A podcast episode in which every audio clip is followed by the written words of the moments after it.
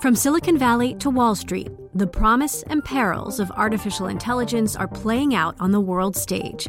But what will the next phase of AI adoption look like? Which companies, from big tech to startups, will dominate? And where do the risks and unintended consequences lie? I'm Emily Chang. Join me at Bloomberg Tech in San Francisco, May 9th, to answer many of the industry's burning questions, alongside Snap's Evan Spiegel, Xbox President Sarah Bond, OpenAI's Brad Lightcap, top researcher Dr. Fei Fei Li of Stanford, and many more. More details and just a few tickets left at bloomberg.com/techsf.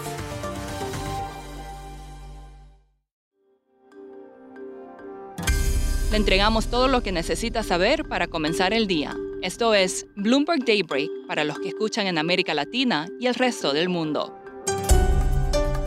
Buenos días y bienvenidos a Bloomberg Daybreak América Latina. Es viernes 9 de febrero de 2024, soy Ignacio Liberadol y estas son las noticias que marcan la jornada.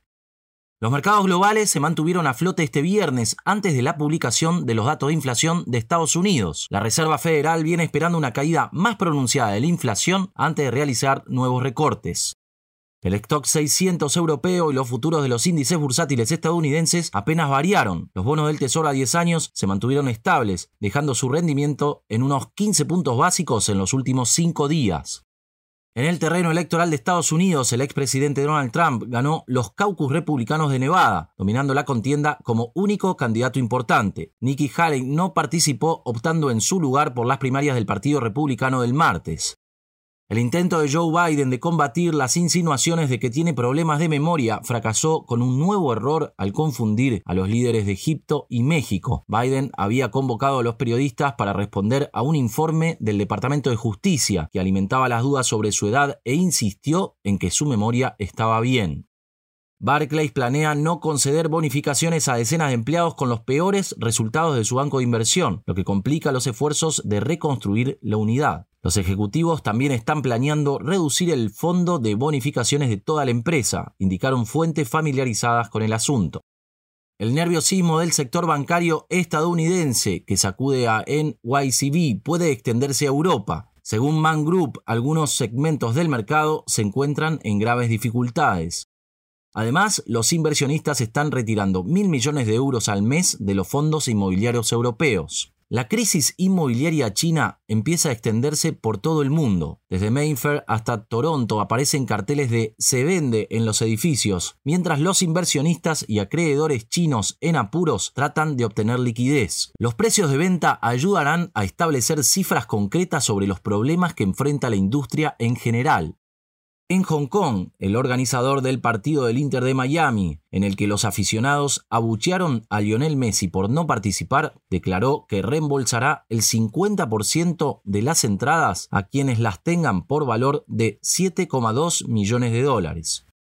Pasamos a Latinoamérica, en donde el mayor banco de Perú considera que la economía está superando por fin la peor recesión de este siglo, gracias a que los daños meteorológicos provocados por el fenómeno del niño fueron más débiles que lo esperado. El Banco Central de Perú recortó las tasas de interés al nivel más bajo en un año y medio, mientras que la inflación se desacelera más de lo previsto y la economía se contrae. Se prevé que la producción industrial mexicana de diciembre haya aumentado un 1,2% con respecto al mismo mes del año anterior, según una encuesta de Bloomberg. La Asamblea Nacional de Ecuador aprobó el proyecto de ley de vía rápida para incautar bienes ilícitos, que permite incautar recursos y propiedades de la delincuencia organizada, grupos terroristas o agentes no estatales beligerantes sin que sea necesaria una sentencia condenatoria firme. Ahora, Andrea Navarro, productora de este podcast en Ciudad de México, nos trae la entrevista del día. A solo dos meses de la toma de protesta de Javier Milei, su misión por transformar la economía argentina y contener la inflación se enfrentó a un gran obstáculo en el Congreso. Kevin Simauchi, reportero de mercados argentinos, nos cuenta más del tema. Kevin, platícanos, ¿qué pasó con el paquete de reformas de Milei en el Congreso? El presidente Javier Milei uh, tenía que descartar su reforma por ahora porque ah, llegó a la realización de que no tenía el apoyo en el Congreso. Hay que recordar que su partido es minoría en la Cámara de Diputados argentina. Entonces tomaron una bota a la última semana y pasó. Pero en Argentina el proceso es que cada artículo, cada parte del ajuste fiscal tenía que estar ah, bajo la escrutinio de un voto. Y entonces cuando ya llegaron a la realización que no tenían el apoyo legislativo, mi ley de repente por parte de su bancada en el Congreso tomó la decisión de descartar la reforma por ahora.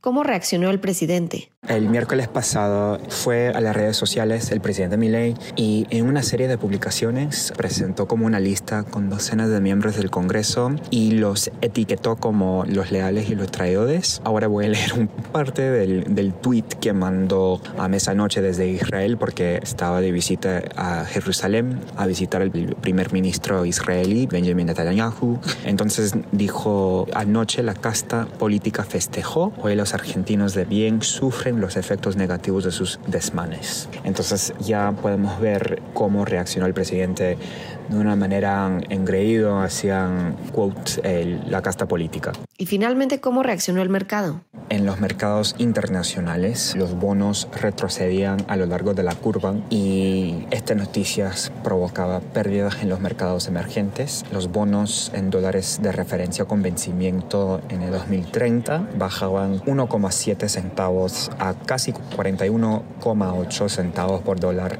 a primera hora del miércoles, o sea, bien temprano por la mañana ya podíamos ver la reacción instantánea de los mercados y de los inversores. Nos vamos ahora con dos datos de color. Las Vegas se prepara para su primer Super Bowl en el que los 49ers se enfrentan a los Chiefs. User encabeza el espectáculo del medio tiempo, pero los aficionados a la música están más interesados en saber si Taylor Swift se presentará tras su espectáculo del sábado por la noche en Tokio. Por último, Nueva York quiere limpiarse. La ciudad está estudiando limitar algunos tipos de detergentes para ropa y vajilla, con el fin de frenar la contaminación por plásticos en las vías fluviales. Eso es todo por hoy. Para más información de Bloomberg News en español, los invito a suscribirse al newsletter 5 Cosas. El link está en la descripción del episodio. Soy Ignacio Liberadol, gracias por escucharnos. Para conocer todas las noticias que necesita para comenzar el día, revise Daybreak en la app Bloomberg Professional, donde puede personalizar las noticias que desee recibir. También puede suscribirse a la versión solo audio en Spotify, Apple Podcasts o la plataforma de su preferencia. Eso es todo por hoy. Escuche de lunes a viernes Bloomberg Daybreak.